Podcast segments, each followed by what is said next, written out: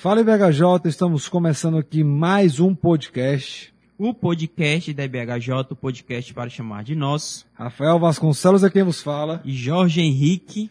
E hoje nós chegamos no episódio 140. Será que é isso mesmo?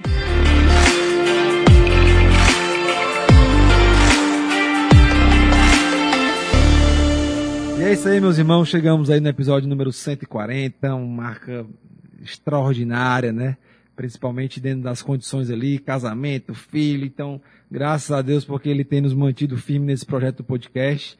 E desde já nós agradecemos todo mundo aí que continua acompanhando, escutando, dando feedback. Alguns episódios mais do que outros, né, Jorginho? Mas Exatamente. sempre a gente recebe algum feedback, isso é muito bom. A gente tá igual um certo time ali, né? Quebrando recordes aí É. toda semana. E graças a Deus, mais uma marca muito expressiva. Real Madrid é, é osso. E essa semana, né, foi até uma semana que a gente movimentou um pouquinho lá o nosso WhatsApp. A gente colocou lá, pediu na verdade a colaboração de vocês com relação às sugestões, né, Rafinha? E graças a Deus a gente teve um bom retorno. Deu pra gente organizar bem a nossa, o nosso cronograma.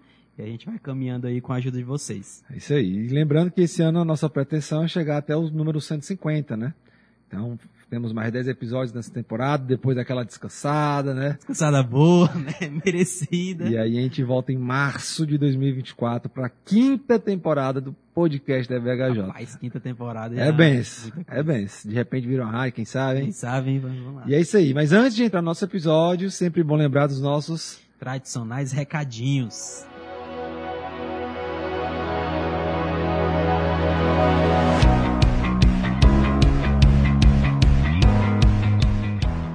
O primeiro recadinho, sempre bom lembrar, nós temos recebido já alguns valores aí da Amazon.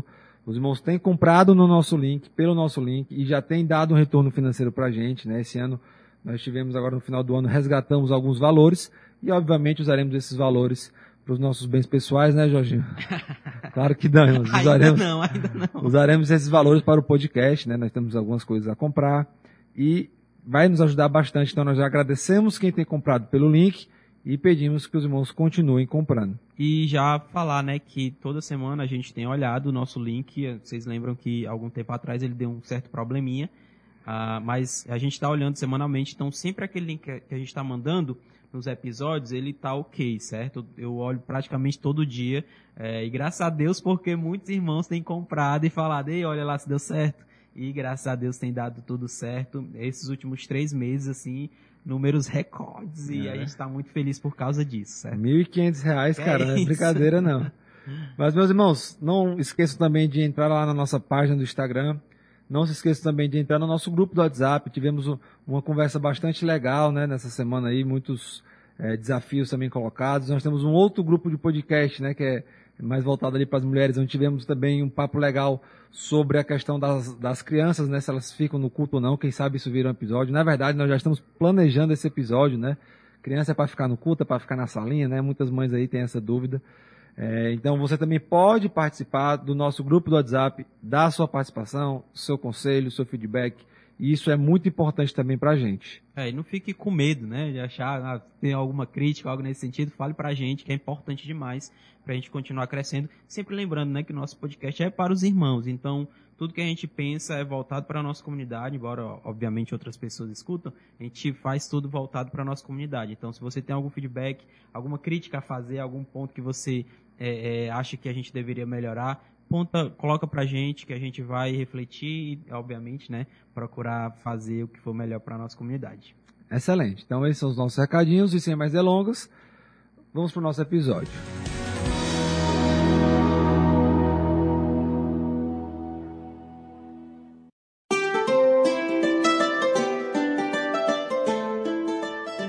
E aí, como os irmãos já sabem, o episódio de número zero no final é o episódio Será que é isso mesmo? Onde nós trazemos aqui músicas, temas da semana, polêmicas, e aí normalmente nós trazemos temas mal compreendidos, e aí aqui a gente tenta dar uma explicação, né? O Jorge mais puxando para a língua original, grego e hebraico, É o meu é mais é superficial, né? Mas nós tentamos dar uma explicação bíblica sobre determinados assuntos. E aí, Jorginho, quais foram os assuntos que você trouxe hoje? Ah, sempre lembrando, né, Rafinha, assim, que embora a gente trate aqui de uma forma mais clara de textos é, mal interpretados, algo desse tipo, a gente não vai ficar apenas nisso, certo? Inclusive, às vezes a gente pontua sobre música, outras coisas também, certo? Então, hoje eu é, separei aí que, no caso, foram sugestões, né, que um irmão mandou, nosso querido irmão Maicon, ele mandou aí algumas sugestões e eu vou pontuar duas que ele mandou. A primeira é sobre Efésios capítulo 4, versículos 26 e 27, sobre a ira, né?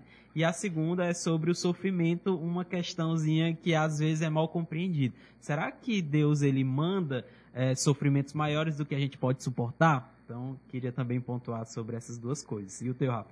Bom, eu já trouxe aqui uma ideia mais da semana, né, das polêmicas aí, em relação à questão da visão bíblica influenciando a política, influenciando aí as leis, né? Será que eu posso ser um, alguém que milita por determinada lei, porque a minha visão cristã diz assim? E a segunda é sobre o perdão, né? Nós já até tratamos sobre isso no episódio sobre perdão, se você não viu, ficou muito bom. É um dos primeiros episódios, acho que da primeira temporada ainda foi com Jailton, inclusive.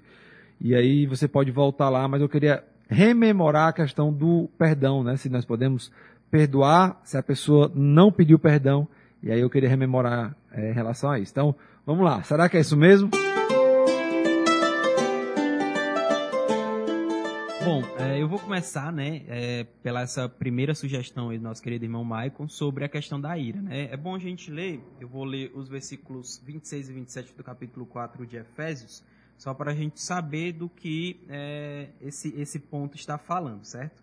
Efésios capítulo 4, versículos 26 e 27 diz assim: Quando vocês ficarem irados, não pequem, apaziguem a sua ira antes que o sol se ponha e não deem lugar ao diabo o Michael ele fez a seguinte indagação sobre essa passagem aqui. O crente pode ter ira santa? E aí, né? Como é que a gente lida com essa questão? Ah, é bom a gente situar aqui um pouquinho da passagem. É, Efésios ele é escrito, inclusive a gente está tratando sobre Efésios aqui Venha para a EBD. Exatamente, na nossa comunidade, né, na EBD.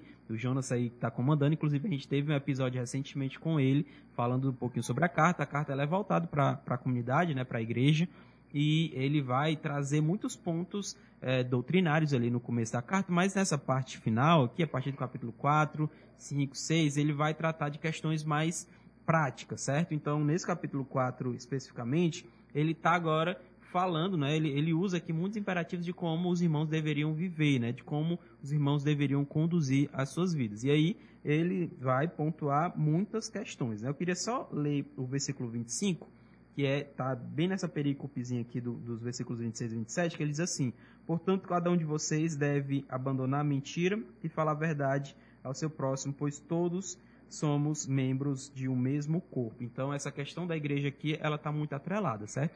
Então, dentro disso, Maico fez essa indagação. O crente ele pode ter ira santa? Primeira coisa que a gente precisa entender é a respeito das emoções. Às vezes a gente olha para as emoções e por ser tradicional, a gente olha de uma forma muito negativa, né? Como se as emoções elas é, é, teriam que ficar distante do que a gente vive. E não é bem assim, principalmente do culto, né? Ah, a gente precisa ter um culto racional, então as emoções não fazem parte. Eu não acho que é assim. Eu acho que as emoções elas têm é, determinadas funções e não só isso, certo? A gente tem emoções porque Deus tem emoções. Isso aqui, pelo menos quando eu estava lendo um livro, ah, que é muito citado aí pelos psicólogos cristãos, né? É, que, eu, que, eu, gostei muito, ainda não terminei de ler, mas estou nessa caminhada, que mudou assim um pouquinho da minha perspectiva para a questão das emoções. As emoções, elas têm funções, e a gente tem emoções porque Deus tem emoções. Então, Deus, ele é amor, né? Ele expressa ali tristeza, inclusive muitos textos falam disso, e também a, a respeito da ira. Então, primeira coisa, as emoções, elas têm determinadas funções. Tristeza, você está triste por uma situação que é obviamente triste. Então, diante da morte de alguém, o que você expressa não é riso, né? Não, você não vai ficar ali alegre. Não que você seja um doente, é, né? Exatamente. Então você vai ter tristeza. É normal. Jesus chorou, né? Diante ali da morte de Lázaro. Então é, os sentimentos ele têm determinadas funções. E não é diferente com a ira, certo? A ira também ela é uma emoção e é uma emoção legítima. Obviamente que a gente tem a questão do pecado. Então o pecado ele também afeta as nossas emoções, certo? Mas vamos caminhar aqui por etapas. Então, as emoções, né, no caso aqui a ira, ela também tem é, uma função, certo? Normalmente a ira é uma reação à injustiça. Então, se você vê uma situação injusta, normalmente você fica irado com aquilo. E não precisa é, dar muitos exemplos, né? Você sabe como é, acontece, né? Então, diante de um assalto, você fica irado. Eu lembro que uma vez, a primeira vez que eu fui assaltado, roubaram meu celular que eu assim, eu tinha um apego muito grande numa época que não era tão fácil, né, você assim, ter um celular. E eu tinha, tinha muito apreço por esse, por esse celular e eu fui roubado, assim. Cara, eu acho que eu nunca senti tanta raiva, tanta ira como naquele dia. E assim, obviamente, né, que o pecado toma conta de si, você fica torcendo para que o, o bandido ali ele Se seja morto da pior forma possível. Mas essa é uma reação à injustiça, ok? Então, acho que ficou claro até aqui.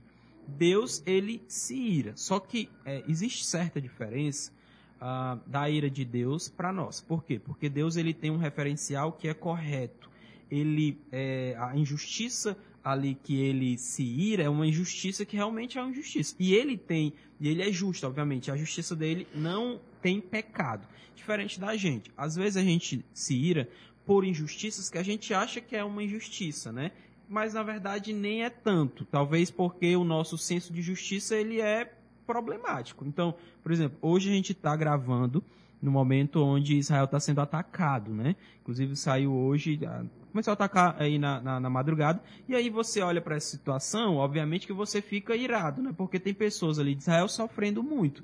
Mas aí você olha pessoas que acham que isso é justificável por causa da questão lá do, é, da, da, Palestina e tal, não, porque Israel fez isso e aquilo. Então, o senso de justiça, por causa do nosso pecado, ele é meio, é, enfim, tem, tem problemas aqui, certo? Então, a ira de Deus nesse sentido, ela é santa a nossa ira nem sempre é santa. Às vezes sim, mas nem sempre é santa, certo? É importante pontuar sobre isso. Outra coisa importante aqui, e talvez isso aqui seja um pouquinho complexo, certo? certo? A ira, ela não é um ódio, certo? Não é que você está odiando ali aquela pessoa, certo? Não, não é tão nesse nível. Então, a ira é um sentimento que você sente. Ódio ele vai acarretar em mais coisas, certo? Inclusive a Bíblia né, nos ordena a não ficar odiando as pessoas, né? Mas amar. É, no caso da ira, não. Ele já atrela isso uma, uma situação que vai acontecer. Você vai lidar com isso. É como se fosse inevitável, certo? Então você olha para o mundo mal, você vai se irar pelas injustiças que tem.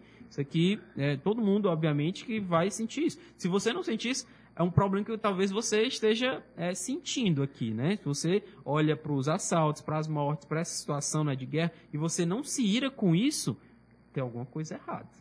É. É. Inclusive, o, o verso, ele, ele, dá a entender que é meio que, ó, iraivos, né? Assim, ele, eu não sei se seria uma ordem, não sei como é que está no grego, uhum. né? Se seria uma ordenança, mas é como se realmente ele desse essa carta, vocês podem se irar, se, agora, se irem é, contra as coisas corretas, né?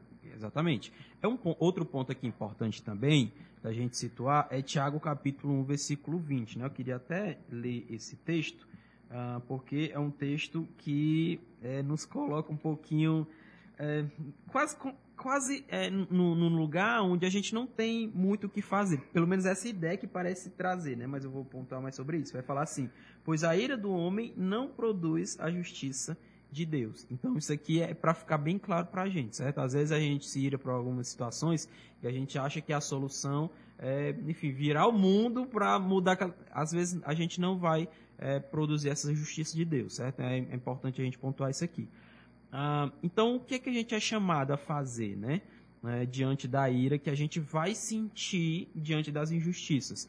E aqui a gente traz para a comunidade. E um ponto até que eu estava ouvindo certo teólogo falando sobre isso, ele acredita que a igreja ela deveria ser empenhada a trabalhar para sanar as injustiças que ela vê no mundo. Então, ela, é, inclusive o, o, podcast que a gente teve no, na, na, semana passada, né, sobre o papel da igreja com relação à cultura. Então, a gente tem um papel de trabalhar em cima dessas injustiças para tentar sanar. Eu creio que Deus ele levanta a igreja também com esse papel, né? Inclusive hoje, né, a gente falou bastante na semana passada a respeito da questão do aborto, né? Então, a igreja abraça essa causa, porque é, há uma injustiça ali acontecendo. Pessoas que estão sendo mortas sem fazer nada. Sem ter se culpa tem alguma, algo que né? nos ira e deve nos irar exatamente essa exatamente. luta de muita gente para poder matar a criança no ventre, né? Exatamente. Então, Você não se ira com isso, tem algo errado. Exatamente. Então, é, a gente tem essa, essa responsabilidade de agir no mundo, porque Deus agiu, né? Quando ele viu as injustiças, ele, ele agiu também. Então, a comunidade, ela também é chamada a fazer isso.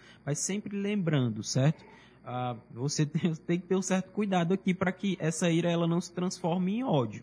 Então, às vezes o nosso é, muito quando acontece com a gente, a gente se ira muito, né? Quando acontece com o outro já é não sei, mas assim, às vezes você tem uma visão tão acima de você que qualquer coisa que acontece com você, você acha que é correto você estar tá irado, né, como, enfim, e agindo aí contra a pessoa. Mas tem um pouco de cautela, certo? Mas só para que fique claro, irá não é um problema em si em determinadas situações, como as injustiças que acontecem no mundo, né, e as nossas injustiças também, né, é preciso frisar isso, é, o sentimento correto é ira. Mas isso não pode transformar em pecado ou em ódio ou querer é, fazer o que for para acabar com aquilo, certo? Existem outras coisas que a gente precisa levar em conta. Mas a igreja ela precisa atuar em cima das injustiças do mundo. Amém. Então, será que o crente pode se irar? Será que é isso mesmo? Excelente. Então nós tivemos aí nossa primeira é, participação aí, né, para falar sobre algo que muitas vezes é mal compreendido. E eu queria falar um pouco, voltando para esse assunto aí do aborto.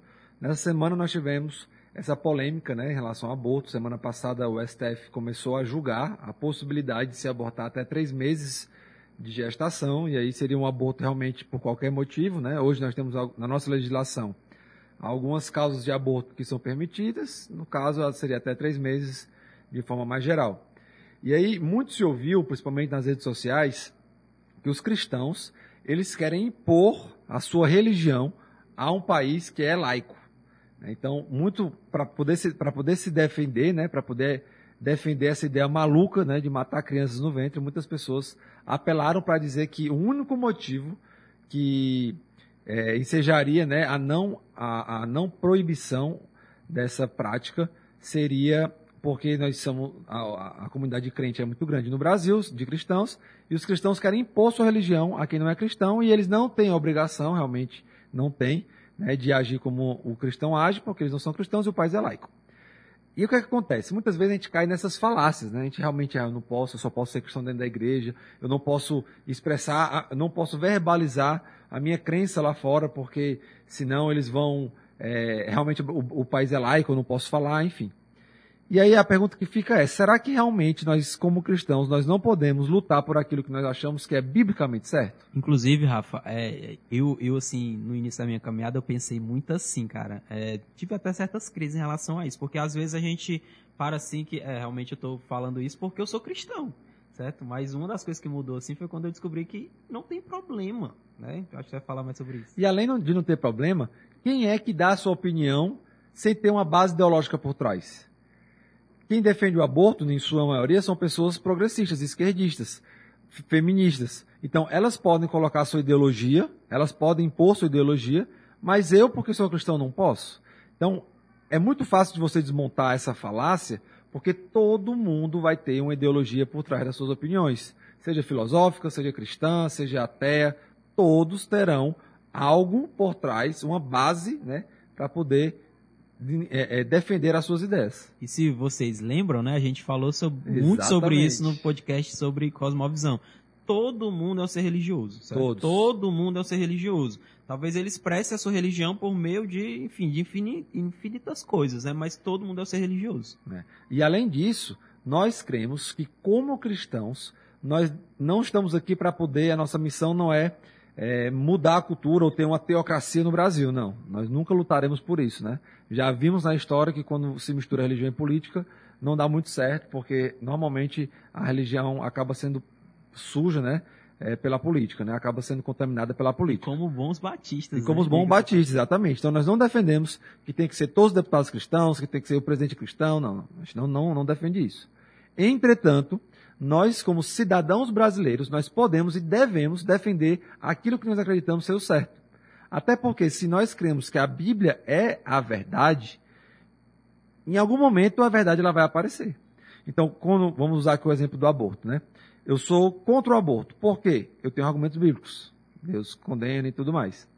Entretanto, se Deus condena e eu sei que o aborto é algo pecaminoso, errado, eu também conseguirei encontrar elementos em outras áreas para poder defender o não aborto. E aí você vai né, para as mais áreas o, do direito, né, o direito à vida, que é o direito basilar, sem um direito à vida você não tem direito a mais nada, né? Você vai para a filosofia, você vai, você pode defender a, para além dos versos bíblicos, né? Inclusive o deputado essa semana foi defender é, é uma questão do casamento homossexual, né? Ele foi defender a não existência do casamento homossexual. E ele falou: olha, eu não vou usar versículo bíblico. Mas defendeu com tamanha maestria que quem estava lá não conseguiu rebatê-lo. Né? Falou que o casamento não é algo que, que, pode ser mudado pelo Estado, porque vem isso do Estado, tal, toda aquela ideia que a gente pode até falar aqui num, num outro episódio. Então nós temos elementos para poder é, defender a nossa visão e, de certa forma, é, criar leis que possam abrigar a nossa visão e que possam, principalmente nesses assuntos mais delicados, e que possam dizer assim, não, eu, eu creio nisso e eu posso realmente querer viver num país que as leis caminhem por esse lado. Uhum. Isso falando dos políticos, né? Então, político. Mas como cristão que vota, eu posso simplesmente votar em algo simplesmente porque eu acho que é pecado. Não há nenhum problema nisso. Uhum. Não há o problema falar assim, eu acho que o aborto é pecado. Eu não sei defender sem usar versículos bíblicos, mas como um cidadão, eu posso votar digamos que se, se tivesse aberto um, um, um plebiscito, né, para poder ver essa questão, eu posso votar contra o aborto simplesmente porque eu acho que é pecado. Eu tenho esse direito. Como qualquer cidadão tem direito de achar que o aborto pode ser porque eu sou feminista, como o casamento homossexual pode ser porque eu sou progressista, como, enfim, né? Como nós temos várias pessoas. Então, todos têm direito de votar com base nas suas ideologias. E os cristãos também. Então, não se apegue a essa ideia de que se você é cristão, não queira impor a sua religião a gente. Porque eles estão fazendo isso conosco e nós estamos nos calando. A Igreja Batista Filadélfia, por exemplo, fez um vídeo essa semana, colocou lá um cartaz, somos contra o aborto. E nós também podemos fazer isso, né? Nós também podemos nos posicionar como cristãos que somos, e ainda somos maioria no, no nosso país, contra essas leis, apesar de sermos Estado laico, mas o Estado laico ele não quer dizer que nós não podemos expressar a nossa religião, pelo contrário, a, a, é um direito fundamental a liberdade religiosa, né? Nós temos no artigo 5 da Constituição assegurada a nossa liberdade religiosa.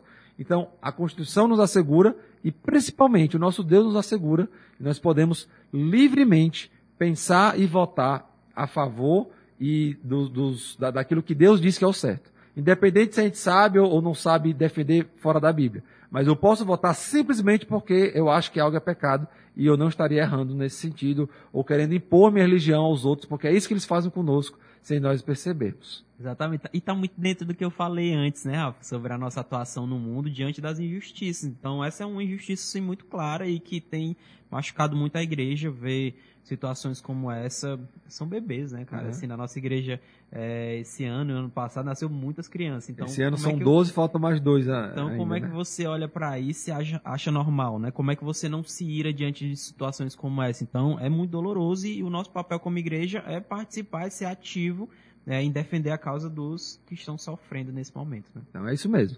Então, se eu sou cristão, eu não posso expor minha opinião fora da igreja? Será que é isso mesmo?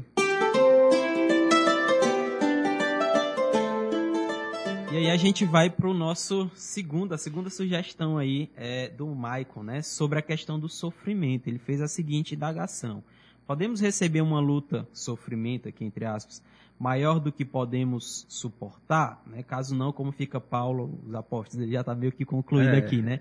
Mas a, o ponto dele é o que muitas pessoas falam, né? A gente não pode ter um sofrimento maior do que a gente pode suportar. Deus ele não vai mandar isso pra gente. Será que é isso mesmo, né? O texto aqui, talvez as pessoas confundam, é o texto de 1 Coríntios capítulo 10, versículo 13, que diz o seguinte: ah, não sobreveio a vocês tentação que não fosse comum aos homens. E Deus é fiel, Ele não permitirá que vocês sejam tentados além do que podem suportar. Mas quando forem tentados, Ele mesmo lhes uh, providenciará um, escape para que o possam suportar. Então, é, por essa palavra aqui, né, por essa palavra aqui, sofrimento ou tentação aqui, ela ser muito atrelada à questão de provação, muitas pessoas acabam é, vendo dessa forma, né, que aqui está falando sobre é, sofrimento ou sobre provação. Mas não, aqui a ideia e o contexto ele traz à tona isso, a questão da tentação mesmo, que ele está querendo dizer. Inclusive os capítulos de 8 ao capítulo 10 de 1 Coríntios, ele está falando sobre a questão do escândalo, né? E exatamente entra dentro dessa questão de pecado. Se é pecado ou, não é, e, e, qual a nossa atuação diante do, é, da consciência do outro, né? Então ele está trazendo à tona isso. ah, quando ele vai falar sobre tentação, ele está querendo deixar claro que é, Deus ele não é injusto de certa forma, né? Ele nos convida a chamar a, a não pecar e ele, é, sendo que é uma situação que a gente não pode não fazer, né? Obviamente que todo mundo vai pecar porque a gente é pecador, mas o que ele está querendo deixar claro é que é, todo mundo vai ser tentado, isso não é um problema em si, né? Você não está pecando por ser tentado, esse não é o ponto. Mas quando você dá luz a, esse, a essa tentação, aí você peca, certo? Então, é, quando você está sendo tentado, Deus ele está deixando claro que você não está caindo naquele determinado pecado porque Deus, ele, enfim, lhe deixou ao léu. Não é esse o ponto. Inclusive, ele manda o escape, que é como ele fala aqui. Se você caiu numa tentação, isso é por conta do seu pecado. Quando a gente vai lá para Tiago, a gente vê isso de forma mais clara, né? Você é tentado por causa dos problemas do seu coração, do pecado, e você dá luz a isso. Não foi porque Deus ele não agiu em prol disso. Inclusive, se você se livra, é por causa da graça de Deus. Mas se você cai, é por causa do seu pecado, certo? então, só para que fique claro, é que aqui ele está falando sobre tentação. Deus está dizendo para você que você não sofre uma tentação maior do que você pode suportar. E sempre quando você está sendo tentado, Deus ele manda o escape. Então, aqueles caras né, que falam principalmente sobre a questão da, da pornografia, né? Não, eu não consigo. É, talvez a palavra melhor seria eu não quero. Porque você pode, né? Deus está dizendo isso, está deixando isso claro para você. Se você é um crente em Jesus, você é, a palavra é para você. Ou você pode ou Deus mentiu, né? É, então, então assim, as duas aí. É, exatamente. Então você pode sim vencer esse pecado porque a palavra de Deus está dizendo isso para você. Agora se empenhar, né? E é, enfim, se esforçar para isso. Uh, a gente precisa levar em conta também sobre essa questão do sofrimento, só para que fique claro nesse primeiro momento, esse texto não está falando sobre sofrimento, está falando sobre tentação. Vamos lá para 2 Coríntios, que é um texto aqui que fique mais clara essa ideia do que eu quero defender. Certo? Versículo 8 do primeiro capítulo diz o seguinte: Irmãos, não queremos que vocês desconheçam as tribulações que sofremos na província da, da Ásia, as quais foram muito além da nossa capacidade de suportar, ao ponto de perdermos a esperança da própria vida. O que ele está deixando claro aqui? Que o sofrimento que ele enfrentou na Ásia foi maior do que ele poderia suportar. E aqui nós, nós estamos lidando com um texto é Paulo falando da sua experiência, mas ele aqui é inspirado por Deus. Então ele não está mentindo nesse relato que ele está contando, ele está falando a verdade. É exatamente isso. Ele foi é, é, passou por sofrimentos maiores do que ele poderia suportar. Né? Então, às vezes você vai lidar com situações que sim, são maiores do que você pode suportar. A gente olha para a vida de Jó, não é possível que uma pessoa possa suportar tudo aquilo, né? O próprio sofrimento de Jesus, né? E como ele estava transpirando sangue, é um, é, um, é um momento claro ali que você está sofrendo mais do que você pode suportar. Mas a graça de Deus age nisso, né? E ele, e, é, inclusive, essa carta de 2 Coríntios, ela é fabulosa. Porque Paulo aqui, ele está extremamente emocionado, extremamente falando dos seus sofrimentos e mostrando claramente a sua fraqueza, né? Exatamente o contrário dos superapóstolos, que estavam ali sendo, é, se gloriando por serem bons, por serem fortes ou algo desse tipo. Paulo exatamente, faz exatamente o contrário. Ele está mostrando a sua fraqueza. E é nisso que Deus é glorificado. Então, é, vai ter momentos na sua vida que você vai passar por sofrimento. É, tomara que não, né? Pode ser que não. É, mas que só não, que né? fique claro que você pode enfrentar coisas que são maiores do que você pode suportar. Mas você precisa se apegar à graça de Deus. E é nela que a gente continua a caminhada, certo? Então, a gente é, não vai sofrer mais do que a gente pode suportar? Será que é isso mesmo?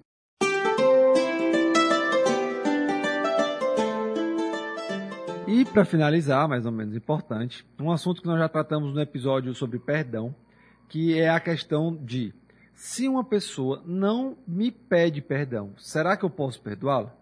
Muito se escuta que fala assim, não, fulano fez isso comigo, mas eu já o perdoei no meu coração.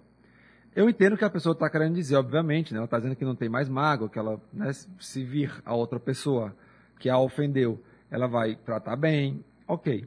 Entretanto, quando nós pensamos no perdão bíblico, nós vamos ver alguns textos, principalmente quando, falando, quando estão falando de Deus nos perdoando, que trazem um pré-requisito para esse perdão, que seria exatamente o arrependimento. Né? Nós vamos ter o texto, por exemplo, que vai dizer que arrependei-vos e convertei-vos para que sejam perdoados os vossos pecados. Então existe um pré-requisito para o perdão de Deus, que é exatamente o arrependimento. Nós nos arrependemos, Deus nos perdoa.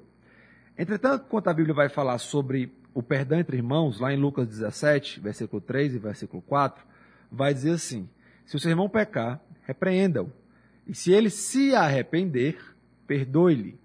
Se pecar contra você sete vezes, e sete vezes voltar a você e disser, estou arrependido, perdoe-lhe. Então, aquele texto lá de, que fala sobre a, o, a, quantidade de vezes que se deve perdoar, nós percebemos que ele também colocou como pré-requisito o arrependimento.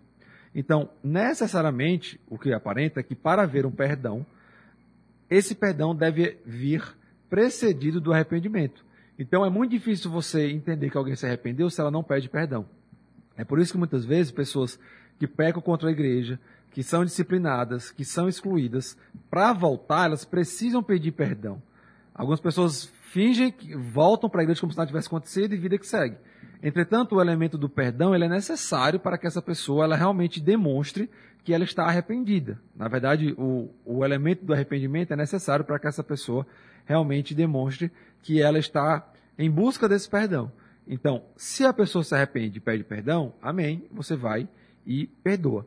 Entretanto, se a pessoa não mostra nenhum arrependimento, é muito, digamos assim, não é bíblico, pelo menos nós não vemos a Bíblia tratando dessa forma, que você possa chegar e falar assim, eu perdoo. Você pode não ter mágoa, você não deve guardar mágoa, você deve realmente ter esse sentimento de é, não querer o mal da pessoa, tratar o mal com o bem. Entretanto, perdão, perdão vem com arrependimento. Então, creio eu, percebo eu, que o perdão, ele necessita de ser precedido do arrependimento. Caso contrário, você não pode perdoar quem não se arrependeu. É, inclusive, Rafa, eu acho um ponto importantíssimo da gente falar é que muitas pessoas é, são ofendidas e é, a pessoa não pediu perdão, eu não vou perdoar. Tudo bem, eu, eu entendo, inclusive, é o ponto do Rafa. Mas é bom frisar que você, como irmão de, dele, é chamado a ir nessa pessoa e mostrar o seu pecado. Meu irmão, você me ofendeu nisso, nisso, nisso. Então você convida ele ao arrependimento e, obviamente, a consequência o perdão. Então não ache que porque você não é, é, é preciso haver arrependimento para perdoar, que você é, não vai mais ter nenhum contato com aquela pessoa e achar que está tudo certo. Não tá. Converse com seu irmão, mostre o seu pecado, né? mostre a sua ofensa e aí é, convide ela ao arrependimento e para você para você poder perdoar, né? Então não haja é, com, com normalidade de achar que está tudo certo, o seu irmão não viu, não veio até mim pedir perdão, a Bíblia faz o contrário, né? Ela convida a gente a fazer o contrário, a ir no irmão e mostrar o, a ofensa. Exatamente. Então, o próprio texto de 1 João 9 vai dizer: se confessarmos os pecados, ele é fiel e justo para perdoar os pecados e nos purificar de toda injustiça. Então, há sempre algo que precede, né? O confessamento, o, o confessar pecado, o arrependimento. Então, Pedir perdão não é algo tão simples quanto parece, né? Essa questão do perdão. Devemos perdoar, isso é óbvio, né? Temos várias passagens que falam sobre isso. Perdoe-vos mutuamente. Não, não julgueis para que não sejam julgados, mas perdoe e vocês serão perdoados. Entretanto, o perdão ele necessita desse arrependimento. Tem muita gente, inclusive dentro do casamento, que vai passando, vai, as ofensas vão surgindo, ninguém pede, ninguém vai se arrependendo, fica aquele perdão meio meia boca, né? Atos de serviço você pede perdão por meio de algum ato de serviço que você faz, mas sem demonstrar arrependimento. Dá um presente. É, dá um presente, alguma coisa, né, para mostrar que você está arrependido. Mas, biblicamente falando, é necessário haver realmente o arrependimento e o, depois o perdão. É, e inclusive, Rafa, é, é, a questão também do, do, nosso relacionamento com Deus, né? O perdão de Deus, ele convida a gente ao arrependimento. Então você não é salvo se você não se arrepender, certo? Essa é uma condição clara nos textos bíblicos, né? Então, é, Deus ele perdoa você, mas você precisa se arrepender. Certo? Vem o arrependimento, depois vem o perdão de Deus e assim a gente é salvo, certo? Então a gente não pode banalizar, porque muitas pessoas acham, tratam Deus assim como se fosse. Inclusive eu já ouvi relatos, né? Não, a pessoa está no inferno, Deus não vai conseguir lidar com isso, né? É. Ver pessoas sofrendo. Eu ouvi, eu ouvi, eu pensei que isso era só coisa, de... mas eu ouvi isso. Então Deus ele é justo, certo? A sua santidade é, é, ela, ela passa todas as suas emoções, né? o seu amor, é, enfim, todas as outras coisas, e a gente precisa lidar é, essa, é, no nosso relacionamento com Deus de uma forma mais clara de como a Bíblia fala. Então é isso. Será que eu posso perdoar quem não se arrependeu? Será que é isso mesmo?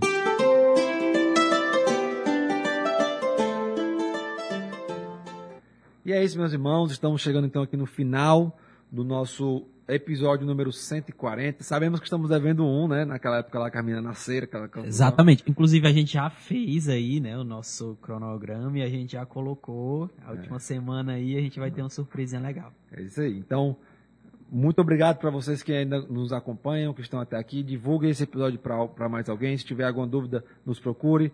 É muito bom contar com a audiência dos irmãos e com o feedback de vocês também. Isso aí, gente. Continua ouvindo. É, manda os feedbacks, coloca lá no nosso grupo, né? Pra gente poder comentar. De vez em quando rola uma, uma polêmicazinha legal. Mas é para o nosso crescimento e para movimentar também a nossa página, né? É para nos motivar também. A gente sempre fica muito empolgado quando os irmãos estão participando. Então é isso, meus irmãos. Que Deus abençoe. Um grande abraço. Fui. Tchau, pessoal.